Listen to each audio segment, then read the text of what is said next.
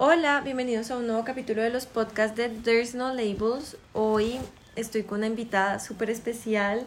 Es una amiga de la universidad con quien he tenido conversaciones bastante profundas y pues es una persona con la que ustedes se van a dar cuenta la forma que tiene de hablar, las palabras que utiliza, la aproximación que tiene a los temas. De verdad que es increíble y cuando pensé en el tema para este podcast, que ya se los voy a introducir, no pude pensar en otra persona que no fuera Dani, Daniela. Hoy vamos a hablar sobre la aproximación que tienen las marcas locales al tallaje y a los cuerpos de las mujeres, pues como estamos en Colombia, vamos a decir que en Colombia, y pues vamos a discutir qué tan inclusivas o no son estas marcas. Entonces, pues les voy a dejar a Dani para que se presente. Hola Dani, ¿cómo estás? Hola Sofi, muy bien, muchas gracias. Antes para mí siempre es un honor que me tengan en cuenta y especialmente tú que también eres una persona muy especial para mí. Las conversaciones han sido no solamente profundas, sino muy honestas, muy sentidas. Y pues mi nombre es Daniela Chica, yo estudio Derecho y Ciencia Política. Sin embargo, pues la moda, especialmente la moda como acto político, me parece fascinante. Y en esa misma medida, pues los cuerpos también son políticos y en tanto también los tallajes eran políticos. Entonces, pues nada, es un gusto estar acá charlando de estos temas. Ay, muchas gracias Dani por aceptar la invitación. De verdad, es un tema del que quería hablar hace mucho, pero obviamente mm, hablar y aproximarnos a estos temas no es sencillo, porque son temas que son muy amplios y que abarcan muchas cosas. Entonces, pues precisamente por eso me gusta traer invitados para, para poder conversar mejor sobre esto. Antes de hacer el podcast, les puse una caja de preguntas pues para que ustedes pudieran poner lo que pensaban sobre qué tan inclusiva es o no la moda colombiana y pues la mayoría de respuestas que en verdad no, no sorprende que hayan sido así, pues nos, o sea, dicen que la moda colombiana en la mayoría es cero inclusiva, no se encuentran tallas grandes, más allá de que no se encuentren en las marcas que por ejemplo si las podemos ver, se evidencia una reducción de, del tallaje de los centímetros enorme, que es algo que, por ejemplo, a las personas que tienen o sufren de algún trastorno, por ejemplo, de, de la conducta alimentaria. De la conducta alimentaria, exacto. O que, por ejemplo, sufren de dismorfia corporal, es algo que les afecta muchísimo. Lo digo también mucho porque es un tema que últimamente a mí por lo menos me ha tocado demasiado, porque pues yo soy una persona que, o sea, yo siento y pues como lo que he hablado también en terapia, obviamente como que yo tengo, o sea, mi relación con la comida no es la mejor y la imagen como que yo tengo de mí misma, digamos que es un poco alejada a lo que me dicen que en realidad es, o sea, como que, no sé, yo hablo con la gente y les digo como no, es que me siento de tal forma y me dicen, pero pues yo no te veo así, entonces como que obviamente estamos hablando de una dismorfia corporal que a la hora de ponernos ropa y veo que por ejemplo una talla 6 no me queda haciendo que yo soy talla 4 y me veo al espejo y digo como, bueno, ¿seré yo o de verdad será que la marca X como que, no sé, redujo el tallaje? Es, es, es un tema que tiene mucho que tratar, la verdad. Y, y que yo siento que lo que estábamos hablando ya en otras conversaciones es que el problema ni siquiera es, es ser una talla, ser un número, es que son medidas profundamente reducidas. O sea, ¿cómo es posible que una mujer con una cintura de 65 centímetros a 70 centímetros sea una talla 12?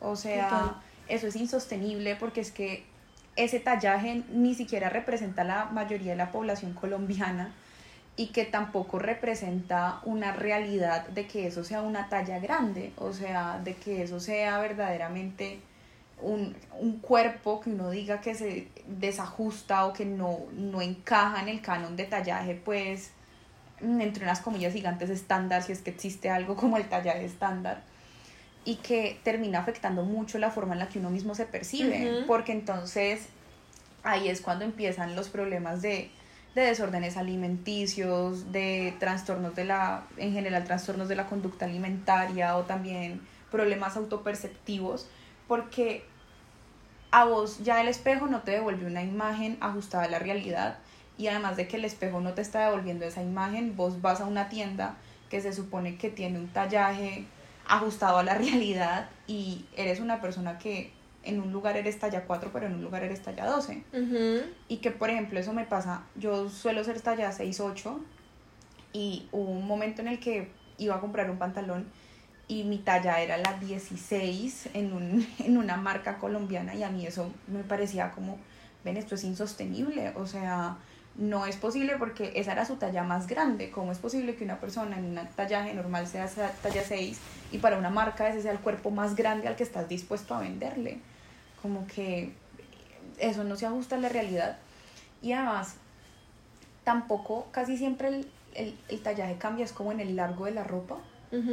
Entonces, y además de que creen que todas las mujeres son altas, como, como que todas miden unos 75 y si bien yo no soy una mujer chiquita, pero pues yo pienso en el promedio de estatura colombiano que es 1,57 y, y yo me pregunto como, ok, esto le queda arrastrando el 70% de la población colombiana y que tampoco es que no le hagan ropa a la gente alta, pero pues es también como irse ajustando a esa, a esa realidad y que si vas a hacer una marca que se plantea como inclusiva, tienes que serlo de verdad. No, no por mostrarlo. Exacto, exacto, no por querer hacer como un washing de inclusividad. Un inclusivo washing, que es un término de una de mis seguidoras que me encantó, me encantó ese término. Porque no, o sea, eso no se trata, si simplemente sé honesto, que solamente tienes un tallaje estándar por las razones que sea, o sea, que sencillamente no puedes hacer tallas más grandes por temas económicos, por tema de telas, por tema de, no sé, los moldes, que no puedes, no sabes cómo hacer moldes más grandes, no tienes las personas para que lo hagan. Eso es absolutamente respetable, pues, entre comillas, pero es, es honesto.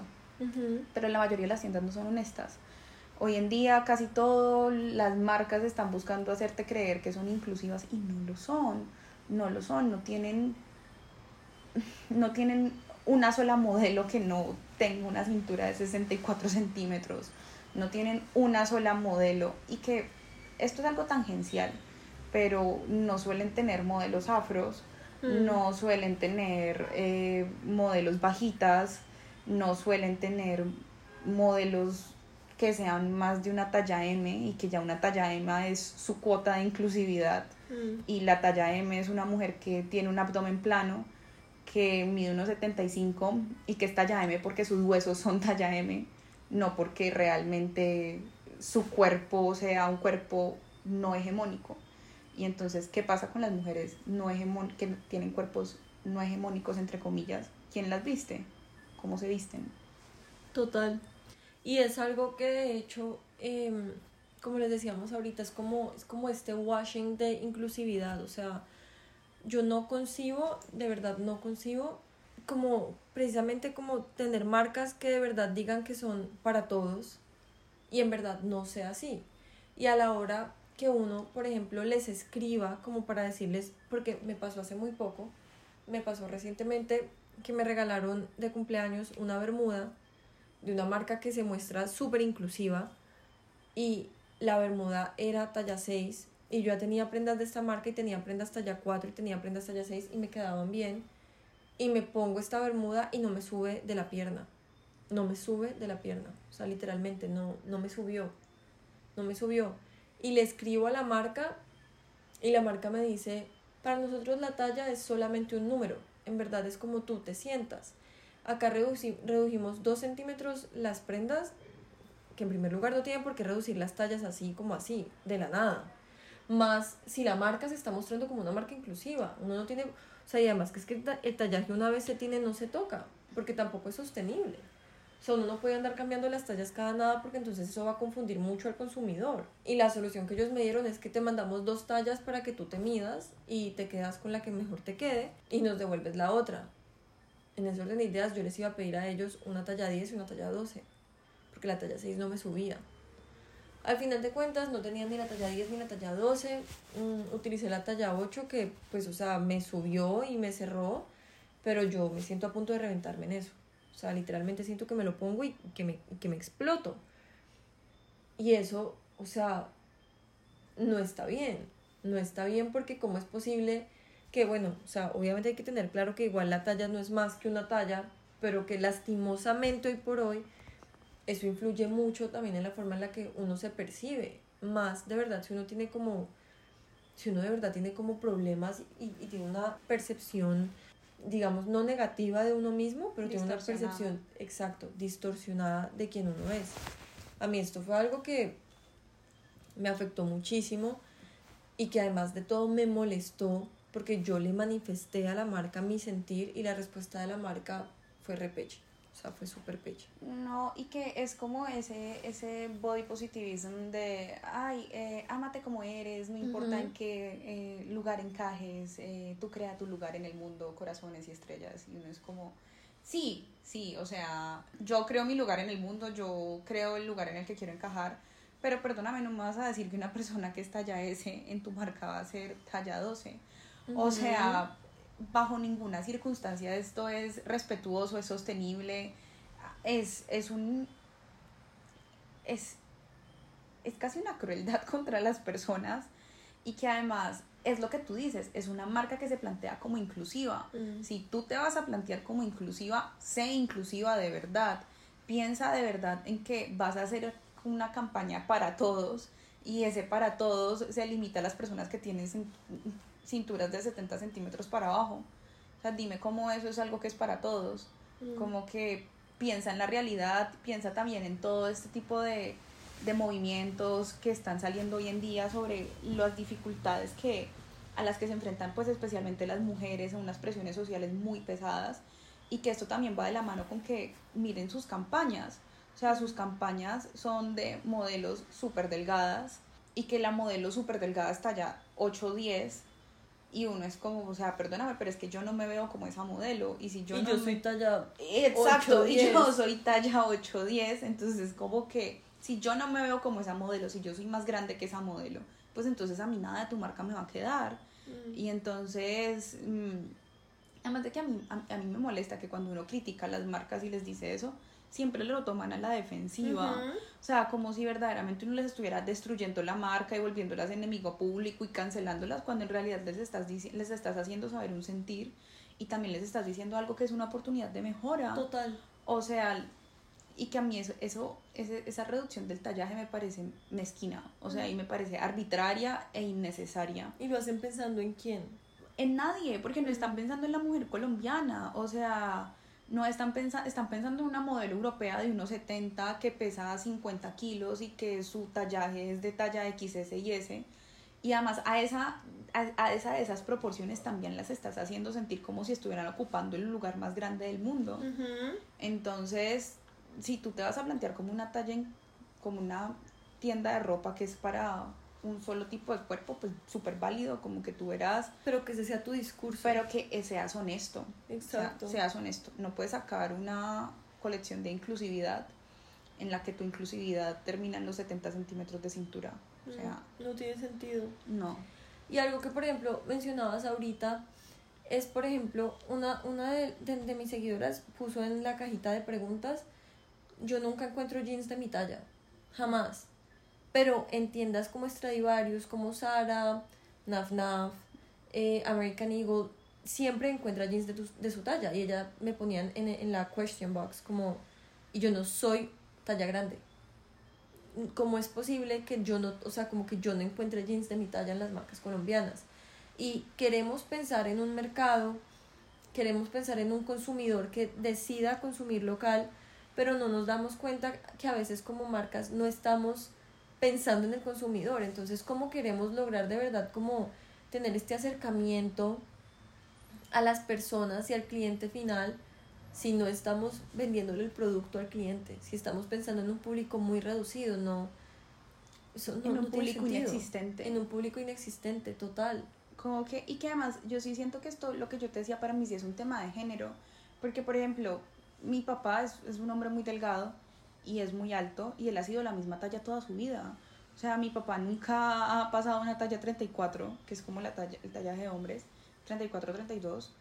Y yo sí me pregunto entonces por qué en las mujeres eso es tan fluctuante que compras algo en una misma tienda tres años antes y sos talla 6 y lo compras tres años después y sos talla 12 y que no has cambiado, tu peso no ha cambiado, tu cuerpo no ha cambiado, tu ropa te sigue quedando igual. La ropa que compraste hace tres años en esa misma tienda te sigue entrando de la misma forma. Entonces, ¿qué es lo que pasa? O sea, porque este sesgo tan particular hacia que las mujeres tenemos que ocupar menos espacio y ser más chiquitas, cada vez más chiquitas, y, y, que eso afecta muchísimo la autopercepción y no solamente en la percepción corporal, sino que eso tiene unos efectos claros en el cómo te presentas a la, a la realidad. O sea, siempre vas a tener que ser más delgada, ser más chiquita, eh, tener menos grasa, tener unas piernas de cierta forma, unos brazos de cierta forma, y que todo el tiempo tu, tu vida va a estar enfocada en verte de una cierta manera y eso te distrae de muchísimas cosas. O sea, yo siento que nadie que tenga que contar cuántas almendras se puede comer es feliz. Y nadie que tenga que contar cuántas almendras se puede comer está pensando en otras cosas que no sean la comida. Y que este tipo de detallajes y este tipo como de dinámicas de las marcas lo único que hacen es reducirnos a las mujeres a hacer cuerpos y ya. O sea, no podemos ser nada más sino ciertas tallas y que ese sea lo único que ocupa nuestra mente. Y eso me parece pues eso es muy misógino y que son marcas que son supuestamente pensadas por mujeres y para mujeres, como que eso es lo que me parece todavía más horrible. Que son creadas por mujeres, que son pensadas para mujeres y en verdad no, o sea, no. Yo, siendo muy honesta, siento que son muy pocas las marcas como que yo digo, amo el tallaje y, y lo acepto y, y de verdad siento que sí es un tallaje inclusivo y, y, o sea, y voy a ser como capaz de, de decirlas, o sea, Eloísa, para mí Eloísa es la reina de la inclusividad en las tallas. Sí. La, la, la ha sabido pensar, la ha sabido desarrollar, todo, absolutamente todo. Y uno en Eloísa encuentra desde la XXS hasta la XXL. Y Eloísa te muestra sus prendas en cuerpos reales.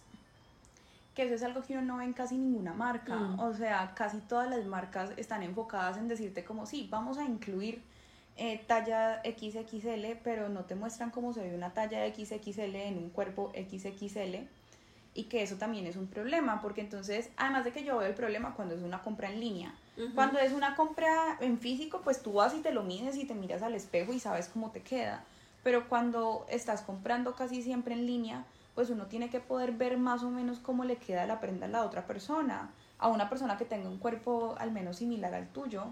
Y cuando tú solamente ves modelos profundamente delgadas, que hasta uno se cuestiona si esa delgadez es verdaderamente delgadez de que es genético, delgadez de que están aguantando hambre. Y pues es muy complicado porque entonces uno se detiene mucho de comprar porque no sabes cómo te va a quedar, no tienes una imagen acercada a la realidad de cómo se te puede ver y que yo eso sí se lo reconozco a Eloisa especialmente desde sus últimas, yo creo que dos campañas, sus últimas dos, sí, dos campañas, es pensado en modelos para todos los tipos de cuerpos. Y que eso acerca mucho al comprador y yo también lo veo, digamos que, por ejemplo, en American Eagle a mí me parece que tiene un tallaje muy amplio, o sea, es, es un tallaje muy diferente a todos los tallajes en general la falencia que yo encuentro son sus modelos, porque sus modelos siempre son mujeres delgadas. De pronto en su otra marca que es Aerie, ellos son mucho más inclusivos. Pero en American, American Eagle como American, siempre son modelos muy delgadas, chiquitas, petit. Petit. y, y pues yo también siento que eso también eso tiene un impacto emocional en el cómo uno siente que tiene permiso para habitar el mundo. Entonces uno a veces siente que solamente puedo habitar el mundo. Si soy así. Si soy así. Si no, no me merezco comprar ropa, no me merezco salir, no me merezco hacer todo lo que las otras personas que sí se ven como esas modelos pueden hacer. No, y es que en verdad uno, o sea, más ahorita con, con las redes sociales siendo tan como importantes entre comillas, que todo el mundo tiene redes sociales y todo el mundo comparte una vida y hay personas que comparten una vida que se ve perfecta el impacto que tiene eso y además estas personas que comparten una vida que se ve perfecta, todas tienen six-pack mm. y tienen los cuerpos de tu vida y no tienen un céntimo de grasa. Y cuando comparten que tienen grasa, dan ganas de pegarles porque comparten unas estupideces que nada que ver. Entonces es como berracamente duro pararse uno como mujer con sus inseguridades, con sus cosas, con sus mil y un cosas estar viendo constantemente en redes sociales a viejas perfectas, con una vida perfecta, con los cuerpos, entre comillas, perfectos dentro del canon de belleza que está impuesto hoy por hoy, usando estas marcas inclusivas. Inclusivas y que a ellas les queden bien y uno pararse y decir como fue pucha, a mí no, a mí no, y, es duro, en verdad es duro, y, y, puede que haya gente que minimice esto y diga como, pues mm, si quieren encajar en ese cuerpo, pues hagan ejercicio o algo. En verdad, el cuerpo de una mujer es tan, es tan en primer lugar es diferente del de los hombres porque las mujeres por naturaleza, por ejemplo, tenemos más grasa que los hombres porque somos creadoras de vida. Los cuerpos menstruantes en general. Exacto, exacto. En general, pues tener un útero implica que tenés casi que te fuerza a acumular más grasa porque en algún momento vas a, entre comillas, pues procrear, procrear. Y necesitas grasa. Y necesitas grasa para eso. Para eso, sí o sí. Y para menstruar también. Y para, exacto, entonces como que no, no es tan sencillo como uno decir como mujer, como no, sí, pues hago una dieta, no sé qué, y ya llego ahí. No, de verdad, si uno como vieja quiere tener como, puta, como el abdomen six pack y el cuerpo como las modelos de Victoria's Secret o como las modelos que estas mismas marcas nos ponen, tenés que aguantar hambre. Y que no es solamente el hecho de que es muy jodido, porque no solamente tenés que aguantar hambre, sino que la poca grasa que te quede se tiene que acomodar de cierta manera en tu cuerpo. Sí, o sea, como que, mm, porque si ya sos muy, muy flaca y, y a ver, o sea, sin venir a decir pues que los problemas de los flacos son los mismos que las de las personas gordas, eso no es el caso, no, no, es lo mismo, pero sobre el cuerpo femenino hay unas presiones muy fuertes sobre cómo se tiene que ver, cómo se te tiene que acomodar la grasa y que, o sea, hay, hay, cosas que sencillamente no puedes hacer, o sea, no las puedes hacer sin poner en riesgo tu salud. Y que dos personas, dos mujeres pueden hacer exactamente la misma dieta, el mismo régimen de ejercicio y los resultados van a ser diferentes. Entonces, finalmente, a mí también por eso me molestan mucho estas influencers que ahora como que se han pegado de este body, eh, positivism que es cualquier cosa menos body positivism. Como que son mujeres también muy hegemónicas que se sientan y se nota que tienen órganos por dentro y ese es el problema. O sea, como que el problema es que tenés un intestino, un estómago y un útero que acomodar en un cuerpo. Y es como, Reina, tu problema no es el mismo que el del resto de la sociedad. O sea, tu problema es que eh, tu, tu piel, tu inexistente capa de grasa deja ver que tenés un útero. ¿Sí? el problema de las otras mujeres es que hay grasa, o sea, como que hay grasa y esa grasa no cabe en la ropa que están haciendo las marcas. Mm. Entonces, como que también es, es pensarnos también que nos muestran las influencers de, de su vida y que como un side note, o sea, no hay influencer de temas fitness que no se pueda oler a kilómetros de distancia de trastornos de la conducta alimentaria. Eso iba a decir o sea, hasta cuando hacen TikToks chistosos, uno es como que, como funny, but not funny like ha, funny, like, weird, como, ¿por qué estás mostrándome esto y crees que me va a reír? Por favor, pide ayuda. O sea, esta mañana estaba viendo un TikTok de una influencer X que era como, eh, tu amiga la fitness que nunca come por fuera en la calle y que lleva su comida a todo lado, jaja, yo Mm, eso es un problema. Es como, eh, tú no estás disfrutando la vida si tienes que cargar un Tupperware porque no puedes comer nada más. Y es un tema que en verdad se vuelve algo, fue puta que si no lo han vivido, de verdad es pesado. O sea, para, para no ir más lejos, o sea, hace poco, hace literalmente tres días, estuve en el cumpleaños de una amiga mm, y salimos como a un barcito en San Antonio y yo solamente podía pensar que si comía, me iba a salir como de lo que ya tenía que comer en el día, ¿me entiendes? Y yo, para mis adentros, porque yo en medio de todo me considero una persona muy racional, pensaba como está mal que yo no pueda ni siquiera salir a comer y disfrutar esta comida por pensar que ya me comí mis calorías, ¿me entiendes? Está mal que yo no pueda pensar como que me quiero tomar un margarita porque es alcohol y el alcohol sube de peso, o sea, porque estoy dejando de vivir por pensar en mi cuerpo.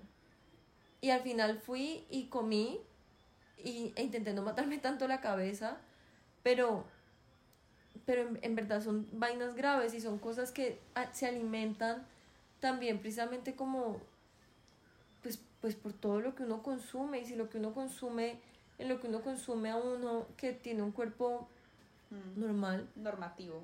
Normativo, sí, exacto y a uno le dicen un día que uno es tal talla y luego de la nada sos cuatro tallas más, no sé, eso, eso para mí no es sano, no es sano. Más allá de hablar que sea inclusivo o no, que ya sabemos que no es inclusivo, no es sano. Y pienso que ahí también debe estar el debate, hasta qué punto estos, estos cánones también son impuestos por las mismas marcas y hasta qué punto como consumidores tenemos que dejar que hagan todo este inclusivo washing. O sea, no, no está bien. Y que además uno siempre se enfrenta como a... Yo tengo una experiencia en mi como core memory de haber una tienda, eso fue hace muchos años, y había una señora que yo creo que en tallaje es una talla 12, 12, 14, y estaba en una tienda y que en la tienda le dijeran con, o sea, las vendedoras le dijeran con, con desprecio, no, es que aquí no hacemos ropa para usted. Mm. Y mira, o sea, como que vos podés tener muchas formas de decirle a una persona que no tenés la talla que está buscando, pero también desde la forma en la que se te acercan a venderte un producto y que te hagan sentir que vos estás mal por no encajar en su producto y no ellos por no pensarse cómo hacer un producto para vos, eso ya dice demasiado, porque es que mm. siempre le trasladamos demasiado la responsabilidad a las personas como, ah, no te queda buena esa talla, pues entonces si te atormenta, pues adelgaza. Y uno como no, claro, como es tan breve. Eh, sí, es como ya mañana, ya mañana amanezco 10 kilos más flaca, ¿no? Y entonces, pues por eso luego estaban estas tendencias de hace muchos años de... Eh, ah, ¿cómo es que se llamaban? Como las del desorden de la bulimia y la anorexia. Mía, y, Ana. Mía, y Ana que uno era como, por Dios, o sea, ¿cómo llegamos a esto? Pues es que así es que llegamos a esto, a que son niñas que les dicen como, no, pues si te molesta que no encajes, pues haz todo por encajar.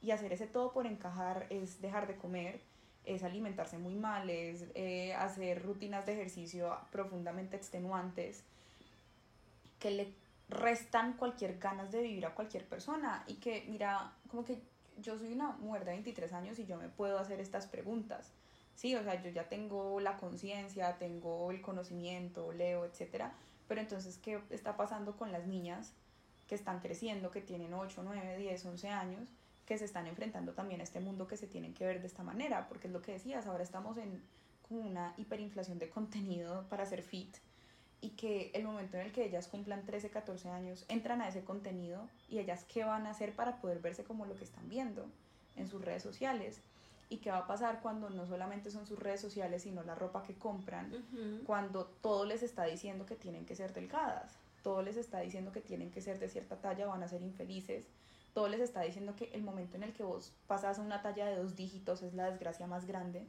Entonces, o sea, ¿qué tipo de autoestima le estás tratando de construir a estas personas cuando su autoestima solamente va a estar basado en estar en una talla determinada? Y que el problema es que esa talla determinada es cada vez más pequeña. ¿Sí? Que cada vez la reducen más. Cada vez la reducen más. y más y más y más, entonces pues cada vez va a ser más imposible entrar en ese estándar. Y que es, pues es lo que hablamos, el problema no es ser de una talla, el problema es lo que tú estás pensando que verdaderamente es esa talla. Como que es cada vez personas más pequeñas que no existen. Que no existen, ajá. Y digamos, otra de las preguntas como que hicieron en la cajita es como bueno, una, una de las preguntas fue como, ¿cuándo van a normalizar las tallas? Y es algo que yo me lo pregunto también constantemente, ¿cuándo? Y, y, y cuándo sobre todo estas marcas que hacen tanto inclusivo washing, que en verdad es, es vital, porque yo siempre lo he dicho, uno no puede comer cuento de todo entero, uno no puede comer cuento de todo entero, pero también a la vez es como, es como hablar como marca que implica entonces tener pues como este tallaje como más inclusivo, verdaderamente inclusivo. Y yo por lo menos les puedo hablar como desde mi experiencia teniendo una marca. Cuando yo empecé con Terra, mis tallas servían para dos tallas. O sea, la talla XS servía si eras XS y S, la S si eras S y M, la M si eras M y L, la L si eras L y XL y la XL si eras XL y XXL. Y fue algo que gustó mucho, pero a la vez que también me censuraron, por así decirlo, porque me decían, las personas XS me decían, es que si yo compro algo XS es porque yo espero que me quede bien siendo XS. Yo no quiero mandar a cortarlo, yo no quiero mandar a reducirlo. Porque pues entonces no tengas una talla XS, ten una talla S. Entonces, obviamente también uno como marca tiene que ver como la forma de... Encontrar un punto medio. Encontrar un punto medio exacto y de poder ofrecerle a todos algo como que los haga sentir bien a la hora de comprar, pero no es sencillo. Y no es sencillo porque, digamos, entre más grande sea una talla, pues es normal que más tela vaya a consumir. Y asimismo, pues el costo va a ser mayor. Y por lo menos uno como marca no puede cobrar más si está vendiendo una talla más grande. Porque eso sí que menos sería inclusivo. O sea, es como, como agregarle como un impuesto, por así decirlo, a una prenda solamente porque es más grande. más grande. Y no está bien, o sea, no está bien. Es mejor, más o menos como lo que decía Dani ahorita, pues si no pueden tener hasta esa talla, pues no tengan hasta esa talla, pero no den discursos diciendo que es que esta marca la puedes usar tú, la puede usar tu prima, la puede usar tu amiga, o sea, esta marca la puede usar todo el mundo porque no es así, no es así y eso no está bien. Sean honestos con el por qué también, o sea, como que tampoco le hagan sentir al otro que es su problema por no tener la talla y no realmente que es un tema económico, que es un tema de tallaje, que es un tema de, bueno, cómo voy a construir la marca de cierta manera, esto me va a costar más, qué tipo de moldes voy a hacer, qué tipo, sí. O sea, como que eso tiene todas otras implicaciones en términos económicos para una marca, pero explícalo. O sea, como que sé sincero sobre ese por qué. No un como esta señora de esta tienda de tu problema por no ser una talla 6, que es me parece también como pues innecesario, o sea, profundamente innecesario. Además que no pues no sé, como que sí siento que se sigue trasladando una carga muy, muy fuerte en las mujeres en el que tienen que ser de cierta forma mm, para poder vestirse bien, para poder ser... Sí, trasladamos mucho el sentido de la felicidad y la plenitud a cómo una mujer se ve y eso es un, una exigencia que casi no se le hace a los hombres. No, por no decir que no se les hace. Por no decir que no se les hace. Pero no, ah, o sea, sí, en verdad no o sea, no faltarán, obviamente. No, pues, eso iba a decir yo, o sea, no, no faltará, pues digamos, como, como no sé, como que también se, se piense, pues porque puede pasar como que también para los hombres exista un canon establecido, pero no es tan común como lo es con una mujer. Y que sus cánones no son tan, eh, ¿cómo decirlo? Como empequeñecedores como lo son para las mujeres. Sí, o sea, como que yo entiendo que existen también unos cánones estéticos a cómo se tiene que ver un hombre, que tiene que tener brazos de cierta forma, six pack, en fin, pero, pero no es lo mismo, o sea, nunca va a ser lo mismo y que además, em, sí, claro, tener un six pack implica un régimen alimenticio muy fuerte. Eh, sin embargo, vos nunca ves a los hombres contando calorías para obtener ese six pack ellos tienen otro tipo de desórdenes alimenticios como el tema de los macronutrientes y es como tienes que consumir tanto, de tanto, de tanto, de tanto y eso también me parece muy problemático, pero nunca es pasar hambre, como si es pasa mucho con las mujeres. Mm. y que eso pues me parece todavía más pues más dañino porque estás poniendo en riesgo tu salud. Y que aguantar hambre no es solo aguantar hambre y ya y, sino que eso tiene también todas unas implicaciones de salud muy fuertes eh, gastritis crónica, las migrañas, se te empieza a caer el pelo, te deja de llegar la menstruación, se te dañan los se te dañan los dientes, o sea, son todos unos, o sea, no es solamente el hecho de que no te estás alimentando bien, sino todo lo que le va a hacer a tu cuerpo y todas las repercusiones permanentes que puede dejar, o sea, no, no es fácil, no es fácil. Total. En verdad es, es, es un tema que ni siquiera sé, o sea, bueno, sí sé, como que la forma como de ir tratando como para improve it, por así decirlo, pues es, es ponerlo sobre la mesa, obviamente. Hablar sobre esto así sea incómodo y celebrar a las marcas que de verdad se preocupan por tener un tallaje inclusivo sin necesidad de darnos un discurso de inclusividad 24/7. Sí, como que casi siempre solamente quieren eh, el hecho de que su marca la califiquen de inclusiva y entonces inventan unas estrategias charras de no vamos a usar tallas, vamos a usar nombres. Y es como, finalmente sigue siendo cuál talla es más chiquita y cuál talla es más grande, o sea, se reduce a lo mismo. Total. Y eso no eh, erradica el problema. Como que el problema sigue siendo exactamente el mismo y es que tu marca es para unos cuerpos muy específicos y no lo quieres reconocer. Hace ver el problema de una forma diferente con nombres lindos. Fin, pero no, no tiene nada diferente porque igual al final del día X nombre va a ser X talla y esa talla va a estar en unos, en unos perímetros, no, sé si sea como la palabra, súper raros, o sea, súper raros, en verdad, súper raros, como que esto es algo que por eso mucha gente opta por comprar también en fast fashion. Porque son tallas que de verdad te quedan y te van a quedar hoy, mañana y siempre. Y que además el fast fashion tiene algo que no tiene la moda, el slow fashion, que es la posibilidad de hacer muchos tallajes sin que eso implique un detrimento económico. Entonces, eh, no sé, American Eagle se puede dar el lujo de tener desde la talla 0 hasta la talla 16 en jeans sin que eso le genere un detrimento económico porque pues es una talla fast fashion. Es, es, es una ropa fast fashion y lo mismo con casi todas las marcas fast fashion. Como que ellos pueden permitirse la hiperproducción, pues también por eso y que mm, finalmente pues las personas de tallas grandes se van a tener que seguir vistiendo. O sea, que tu marca no venda no significa que entonces la persona mañana mágicamente va a entrar en un régimen y va a ser delgada, sino que sencillamente va a tener que buscar en otro lado con qué vestirse, porque las personas se tienen que vestir. Mm.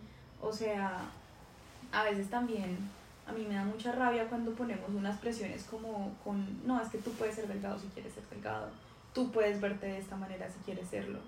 Y también, pero entonces no se enoja cuando las personas gordas habitan ciertos espacios, entonces no falta el que va una persona con sobrepeso o con obesidad, que no es lo mismo que estar gordo, pero va una persona en estas condiciones a, a un gimnasio y entonces le someten a un escarnio público, les toman fotos, los humillan, los hacen sentir mal y están haciendo lo que vos les estás pidiendo que hagan, que es encajar.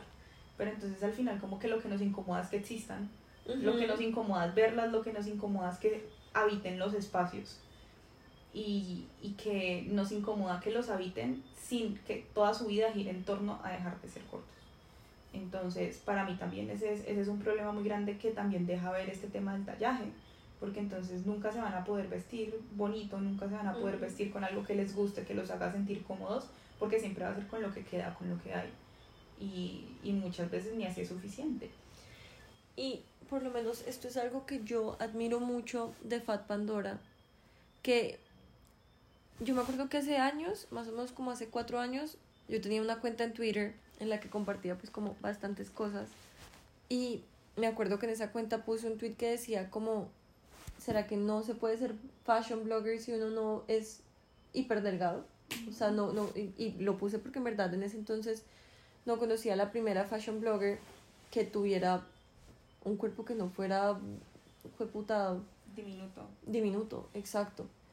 Y ahí una, una niña me respondió como esta Fat Pandora yo no la conocía y ahí la empecé a ver y me pareció increíble la forma en la que ella habita la moda y como lo hace, no voy a decir como, sin, como sintiéndose orgullosa porque pues no tiene tampoco nada de que sentirse orgullosa porque igual es un cuerpo que tiene que vestirse, se viste hermoso, pero ser capaz de hacer eso en un mundo donde eso, como tú dices, Dani, a mucha gente le incomoda, es, es, a mí me parece muy bacano. Y lo que ella ha logrado con la ropa que sacó, por ejemplo, con la colección que sacó con Falabella, es increíble porque le está... Eso es democratizar la moda. Es democratizar la moda y creo que al final del día también de eso se trata. Y democratizar la moda no es únicamente decir como que esté al alcance de todos económicamente, no, es que de verdad esté al alcance de todos en todo aspecto, no solamente en lo económico, sino también que si tú eres una talla 18, si tú eres una talla 16, tú encuentres algo que sea de talla 16 y te quede y no que encuentres algo de talla 16 y no te suba de la pierna. Y que además te guste, porque es que también es un tema de de que no te tienes que vestir con lo que toca o que te toque mandar a hacer toda tu ropa porque nada, ninguna tienda te queda buena y que es ropa que ni siquiera estás muy convencida de que te mm. gusta, sino poder entrar un probador, que la ropa te entre, que tú salgas y te guste lo que ves en el espejo, para mí eso es maravilloso, o sea, para mí eso, eso también es un ejercicio político, o sea, y que lo que tú decías, o sea, el tema de FAT no es tanto como o sea, como que yo odio cuando una persona con un cuerpo no normativo sube una foto en vestido de baño y es oh, como... qué valiente qué valiente eres. Y yo como, no, gracias, valiente por habitar el mundo. No, o sea, como que dejemos de tratar. Entonces, además que los tratan de valientes porque es mostrando su propio prejuicio de que si ellos se vieran de esa forma ellos no mostrarían su cuerpo. Entonces es sencillamente decirle al otro como, wow, admiro que tú sí seas capaz de mostrar algo tan horrible y eso también me parece muy cruel, me parece que ni siquiera es el enfoque del, del mensaje. Del mensaje, sino que dejen existir a la gente ya. O sea, yo odio cuando cada tres días están subiendo una foto de Camila Cabello en vestido de baño. Me quitaste las palabras de la mente. De verdad, yo soy como, déjenla existir, se los pido por favor, déjenla ser, déjenla ponerse un berraco vestido de baño y ser feliz y no tener que estarle tomando y fiscalizándole el cuerpo cada tanto. Porque no me imagino lo que es que cada dos días, cuando vos salís en vestido de baño, tener que ver tu foto en todos los periódicos. No, no jodas, o sea, mm, me da mucha rabia, mucha, mucha rabia. Y ese era el ejemplo que te iba a poner, de hecho. O sea, literalmente estaba pensando en ella porque hace poco vi un TikTok de una mujer que decía exactamente lo que estamos diciendo ahora, como porque están felicitando a Camila Cabello por salir en vestido de baño a la playa. ¿En qué esperan que salga? ¿En, en jean? ¿En, en overall? O sea, en, en short, está en la playa, está en el mar. ¿Qué más se va a poner en un vestido de baño? ¿Por qué la felicitan por eso? ¿Por qué no felicitas a tu amiga hiper delgada por salir en vestido de baño a la playa? no, no, no hay nada que felicitar. En verdad, no hay nada que felicitar. La vieja tiene un cuerpo, se puso un vestido de baño, se fue a la playa porque quería ir a la playa. Fin. no es nada, no tiene nada valiente. Es como si esperáramos que el vestido de baño solo lo pueden usar ciertos cuerpos y cuando el otro lo usa es como no, o sea, son groundbreaking. Es como, no, tenemos que empezar a dejar de verlo así. Tenemos que empezar a ver como que las personas también merecen habitar todos estos espacios sin ser un freak show. Porque es que así lo tratan, como si fuera un show de circo en el que el otro sencillamente lo estás felicitando porque está haciendo lo básico que es meterse al mar, o sea, meterse a una piscina y que para meterse a una piscina, lo que tú dices, no se va a comprar un espido de cuerpo completo para poder nadar, para que tu vista no se afecte por verle el cuerpo, no jodas, o sea, es, es también, o sea, a veces como que mm, tomamos las duchas siempre por el lado que no es, siempre por el lado que no es y, y como repitiendo las mismas estructuras, solamente con palabras más bonitas, cuando en realidad es sencillamente dejemos a la gente existir como se le da la gana, siempre y cuando no te esté afectando, y te aseguro que Camila Cabello en vestido de baño no te está haciendo nada. O sea, no es un fantasma, no, es, no, es como el fantasma de los vestidos de baño de Camila, no, o sea, O sea como de verdad, eh, no, no más. Y que es más, eso mismo es lo que a mí me lleva a ver a otra vez este tema de estas influencers como que suben fotos en vestido de baño con la luz del sol y luego fotos en vestido de baño sin la luz del sol. Y dice como así así se ve un cuerpo real también y uno es como es la misma montaña es la misma te ves exactamente igual solo que con menos luz por favor conseguite un problema honesto o sea mm. de verdad Catalina ya o sea como por favor sí. En verdad, sí. Y estas mismas influencers son las mismas que fomentan estas marcas y las hiper celebran. Y eso, eso que tiene como resultado que la gente va a consumir esas marcas pensando que de verdad son un espacio seguro para el cuerpo que habitamos y no es así. No es así. Y no tiene nada de malo en el sentido que las marcas pueden cambiar y pueden volverse de verdad inclusivas, pero era lo que decíamos al principio del podcast, porque cuando uno les dice se emputan, no tiene sentido, o sea, es que de verdad yo quisiera como que pudieran leer la conversación en que yo tuve, o sea, como la marca y yo, y se darían cuenta que en verdad se lo tomaron por, por el lado que no era. Porque yo les decía como, como el discurso que ustedes tienen es muy lindo, pero ¿por qué, no de verdad hacerlo ver de esta forma? Eh, porque igual la talla es solo una talla y punto final pues sí, pues yo sé que la talla es solo una talla y punto final, pero porque su talla no me está quedando. Y porque me quedan todas las otras tiendas. Y porque me quedan todas las otras tiendas, exacto. Porque me tengo que sentir mal, porque igual así no debería sentirme mal, así no debo sentirme mal, me siento mal, porque me tengo que sentir mal si me pongo esto en esta talla de ustedes y me veo al espejo y no me sube de las piernas. Porque eso me hace pensar que de verdad soy yo. Que soy yo, que tengo que dejar de comer, que tengo que hacer más ejercicio, que tengo que someterme a una vida sin los placeres de la comida, porque es que igual la comida es muy rica.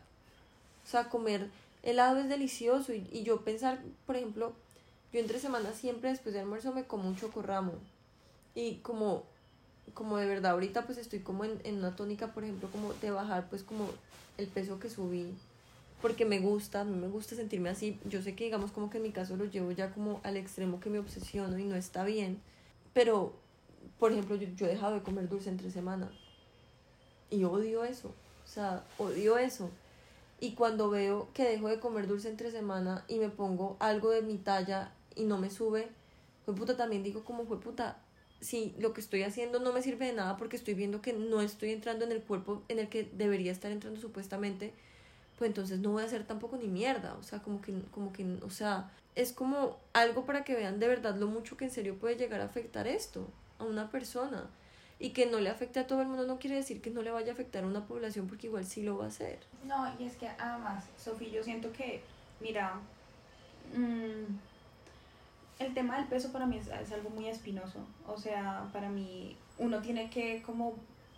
El, objetivo es lograr una alimentación intuitiva. O sea, la, la, verdaderamente es que todos pudiéramos saber escuchar nuestro cuerpo, saber escuchar sus necesidades y obviamente no es como en este tema místico como de yo, yo, me conecto con la luna y sé que tengo que comer, sino como verdaderamente ver, bueno, estoy cumpliendo mis requerimientos nutricionales, etcétera, y si estoy haciendo eso y estoy en un cierto peso, pues este es el cuerpo que tengo que habitar, pero entonces, eh, y si ese cuerpo que tengo que habitar tiene más o menos peso, pues eso también es un, es un trabajo personal, pero el problema para mí es cuando yo estoy habitando un cuerpo normativo, que ese cuerpo que se alimenta intuitivamente sigue siendo normativo y vas a las tallas de los inclusivos y sus tallas 16.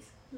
Como que eso no tiene ningún sentido y eso es irresponsable. O sea, eso es irresponsable porque vos estás Ahora, digamos las que no tienen problemas con su percepción corporal, pues maravilloso. Total. Pero pues la, esa no es la realidad de la mayoría de las personas. La mayoría tenemos problemas con nuestra percepción corporal. Casi todas las mujeres que he conocido han pasado por alguna dieta, han tratado de modificar su cuerpo de formas saludables y no saludables. Y en esa misma medida, pues esto solamente agrava este tipo de problemas. O sea, esto solamente te hace sentir que tú sí estás mal, o sea, que tú sí tienes que estar haciendo algo para cambiar el cuerpo que habitas. Y que para mí ese es, ese es el problema de todo. O sea, el problema es que los cuerpos cambian, sí, todo el tiempo nuestros cuerpos fluctúan, pero entonces, ¿qué pasa cuando el cuerpo no está cambiando, pero las tallas sí? O sea, ¿eso, eso qué efectos tiene en nuestra salud mental? ¿Y qué efectos tiene en el cómo nos acercamos a, a, a nuestro cuerpo? Y cómo eso va a afectar también nuestra salud alimentaria. O sea, qué tipo de cosas estamos dispuestos a hacer por ocupar una talla y las empresas y las, la industria de la moda no está ayudando. O sea, no está ayudando porque es, todo es para mujeres delgadas. O sea, a mí hay una, a mí, una crítica de moda, Vanessa Rosales, que yo la amo, la amo profundamente, me encanta todo su contenido, pero finalmente yo veo yo veo a Vanessa y yo veo mujeres como Fat y yo digo, pucha, es que es muy diferente, o sea, es muy diferente el lugar que habitan, el mundo que habitan, los espacios que ambas pueden habitar, las marcas que ambas pueden usar y que eso me parece pues que también dice mucho de nuestra industria, porque es que Vanessa es una mujer alta, delgada, eh, que también sufrió de que también sufrió de trastorno y que eso mismo, yo me leí su libro, el de Mujer Incómoda, cuando ella habla del tema de, del peso, es como ella misma también está en un régimen en el que sabe que, que su cuerpo también es producto de esfuerzo, o sea, su, y que es un esfuerzo que bueno, hasta cuándo vale el esfuerzo, ¿sí? O sea, hasta cuándo vale milimetrar cada comida, hasta cuándo vale la pena, pues vos en serio estar como en un ejercicio tan controlador tu alimentación, solamente por verte de cierta manera, por ocupar ciertos espacios, por tener ciertas tallas, y que em, la industria te celebre eso. Mm. Que también ese es el problema, que hay una industria que te celebra ser chiquita, ser delgada, tener menos grasa, y que eso me parece pues, como mezquino. y lo tenemos tan normalizado, o pues digamos, o sea, es, de verdad está tan normalizado que por lo general cuando uno le dicen como ahí estás más delgado, uno dice gracias.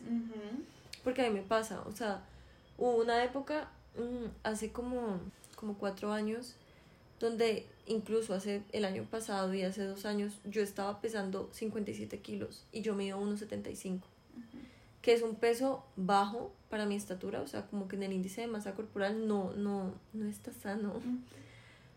Y a mí todo el mundo me decía siempre como, como estás de flaca y yo, muchas gracias.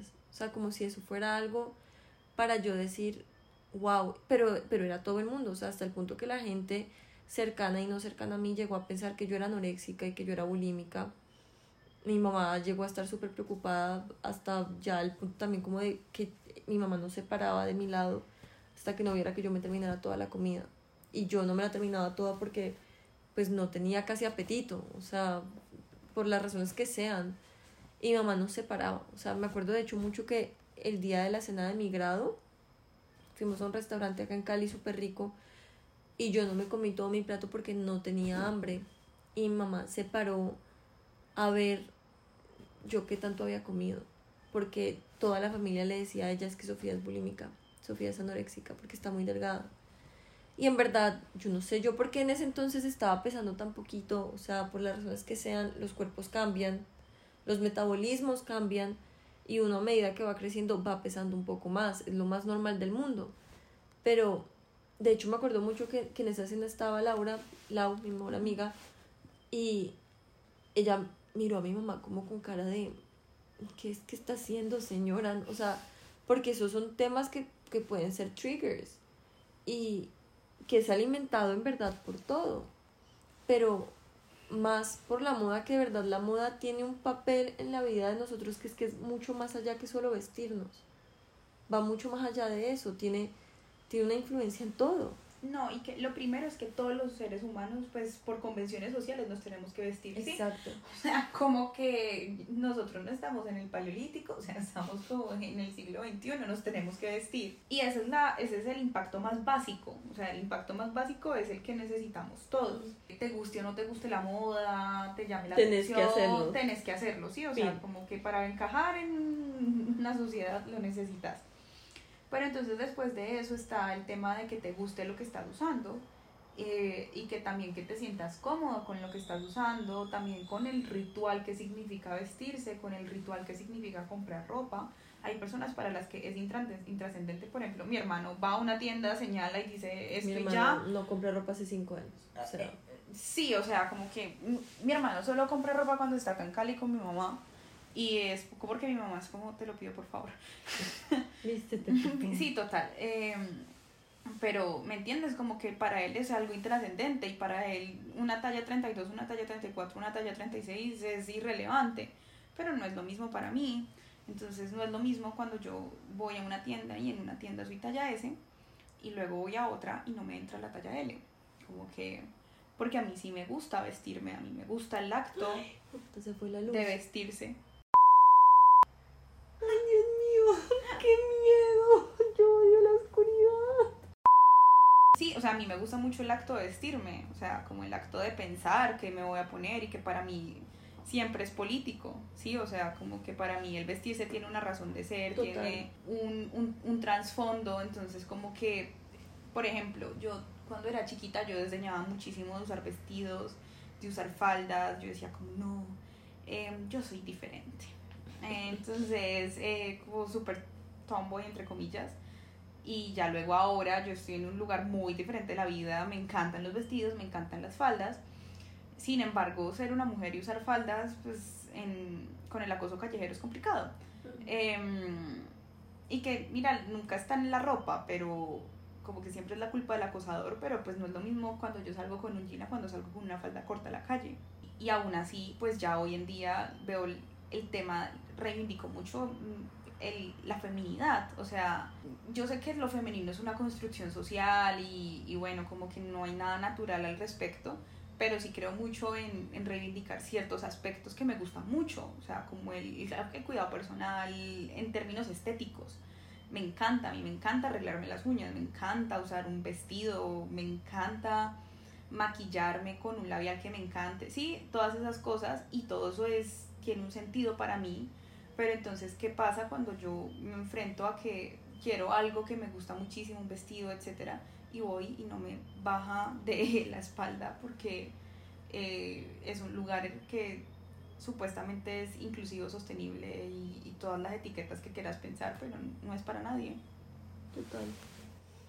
La verdad es, es un tema es un tema del que yo quería hablar hace mucho tiempo porque digamos que en mi caso que puedo encontrar mi talla en la mayoría de marcas, así en algunas marcas me toca buscar una talla más grande. Si para mí, digamos, en estos casos es duro, no me puedo imaginar para una persona que toda su vida ha tenido que buscar estas tallas y no las ha podido encontrar. Total. O sea, como que para mí lo traumático no es el hecho de que yo use una talla L, sino de que, pues, fue puta, si yo soy la talla L. Entonces, ¿qué está pasando con los demás? O sea, es un tema de lo que tú decías, es, democrático. O sea, es que la ropa parece que solo estuviera hecha para ciertos cuerpos. Y que, sola, y que, o sea, tú tienes que usar ropa para salir a la calle. Entonces solamente ciertos cuerpos pueden habitar el espacio público, solamente ciertos cuerpos pueden habitar el mundo. Y eso es muy injusto, porque entonces mm, esos cánones son muy difíciles de alcanzar y son cada vez más difíciles de alcanzar. O sea, por ejemplo, mira, a mí, a mí me da mucha rabia cuando tratan de plantear a Marilyn Monroe como este icono Kirby. Y yo soy como, ay, no sean imbéciles. O sea, Marilyn Monroe medía unos 50, pesaba como 40 kilos y sus tallas eran 90, 80, 90 ¿cómo era? 90, 58, 86. Es una mujer supremamente delgada, era una mujer supremamente delgada. Y hoy en día, porque sencillamente sus curvas se acomodan de cierta manera, ya es como, mírala, ella tenía barriga, y tenía barriga era que tenía un útero. Es como, por favor, también como check your sources, como aprende que estás hablando, no, no uses iconos, entre comillas, muy grandes porque te resultan cómodos, porque además Marilyn Monroe era un set symbol. O sea, perdóname, pero la mujer que no se ajustaba que no se ajusta hoy en día a esos cánones jamás va a ser un set symbol, porque es que además ser un set symbol es algo que pasa exclusivamente por la mirada masculina. Y al pasar exclusivamente por la mirada masculina, la mirada masculina es profundamente difícil de acatar. No sabes en qué consiste, no sabes quién la dicta y además siempre te está mirando. O sea, y no solamente es el hecho de que la mirada masculina sea la mirada de los hombres, sino tu propia voz como mujer, el bollor interno que tenés de la mirada masculina lo que te han dicho que te tenés que ver. Entonces, cogen este tipo de mujeres que han sido considerados como el epítome de lo que los hombres desean y te quieren hacer creer que eh, ella era Kirby, que ella era como super edgy para su época y eso es falso. O sea, es, es falso. Como que verdaderamente eh, seamos conscientes de qué tipo de mensajes estamos buscando y también seamos conscientes de qué tipo de ídolos, entre comillas, estamos cogiendo para representar ciertas luchas. O sea, perdóname, pero Marilyn Monroe no representa la lucha contra la gordofobia. Como que un choque de realidad no estaría mal. Total. Evalúense, por favor. literal. Digamos que yo creo como que de las preguntas como que te dije que eran como que ya están casi ya todas, ¿no? Las del cuadro porque ya hablamos de lo que implica para una marca también abarcar estas tallas, que también es importante. Mm, pero creo que en conclusión, en conclusión podemos decir que la moda colombiana, digamos que el 95%, o bueno, es en el 90%, como para no exagerar tanto, entre el 85 y el 90% no es inclusiva. No es inclusiva, no lo es. Antes son, o sea, rayan es ya como en, en el inclusivo washing, que es mi nuevo término favorito Muchas gracias a la seguidora que lo utilizó porque tal cual. Y si es rescatar marcas, yo rescato, o sea, lo que decía ahorita Eloísa, rescato mucho pura, que utiliza mucho la talla única, pese a que no la muestran cuerpos que pasan de la talla S, utilizan mucho la talla única y eso me parece bacano. Me parecería aún más bacano si mostraran esta talla única en más cuerpos. O sea, y que su talla única en serio es única, o sea, como que sí, sí es para todos los cuerpos, porque uno ve tallas únicas que son tallas únicas para personas XS, ¿no? mientras que yo sí le reconozco a Pura que es un tema de que es para, para todos, los, cuerpos. Sí, total, o sea, voy a meter también, voy a meter las manos y voy a hablar de mi marca porque en verdad, o sea, en Terra pueden encontrar desde la XS hasta la XXL y si quieren también pueden mandar a hacer las prendas con sus medidas y no tiene costo adicional. Está la marca de mi mejor amiga, Sunset The Journey, también tal cual, lo mismo. No, y que, por ejemplo, lo que hace FAT casi siempre son colaboraciones, o sea, ya no tiene una marca propia, sino que es que colabora con marcas. Em, pero ya así de... O sea, es que la verdad no. Mm, no. qué, qué horror. Qué horror. Qué horror. Qué horror porque Colombia ropa muy chévere, o sea, Colombia tiene una industria de la moda bellísima, increíble. con un rescate de nuestra cultura, de nuestras tradiciones, pues tantas tradiciones como pueda tener Colombia. Pero en general es como un rescate de la biodiversidad. Como hay una inspiración en tantas cosas que es muy duro ver que en serio sea tan reducido para cuerpos tan específicos. Mm. Porque, y también, y que sin hablar del tema económico, porque pues ya eso es otra vaina, pero sí, solo, incluso solo centrándonos en los cuerpos, también es insostenible. O sea, cada vez son menos los cuerpos que van a poder habitar el mundo de la moda colombiana. Total. Y es muy triste, pero pues esperemos como que, que algo pase. esperemos también como, o sea, para mí también es la tarea del consumidor exigirle también a las marcas. Yo, yo lo digo en todos los capítulos y lo digo en todo lado, siempre lo diré, que es tarea también del consumidor exigirle a las marcas y, y tienen que hacerlo. Porque, o si no, no hay forma. No, no hay forma de, de, de vencer esto. Mm. Pero bueno, ese fue todo, todo el tema el día de hoy. Nos demoramos una hora hablando de esto, o sea, este es el podcast de tu vida, literalmente. Si lo escucharon hasta acá, muchísimas gracias. De verdad, espero que les haya gustado mucho. Disfruté mucho esta conversación.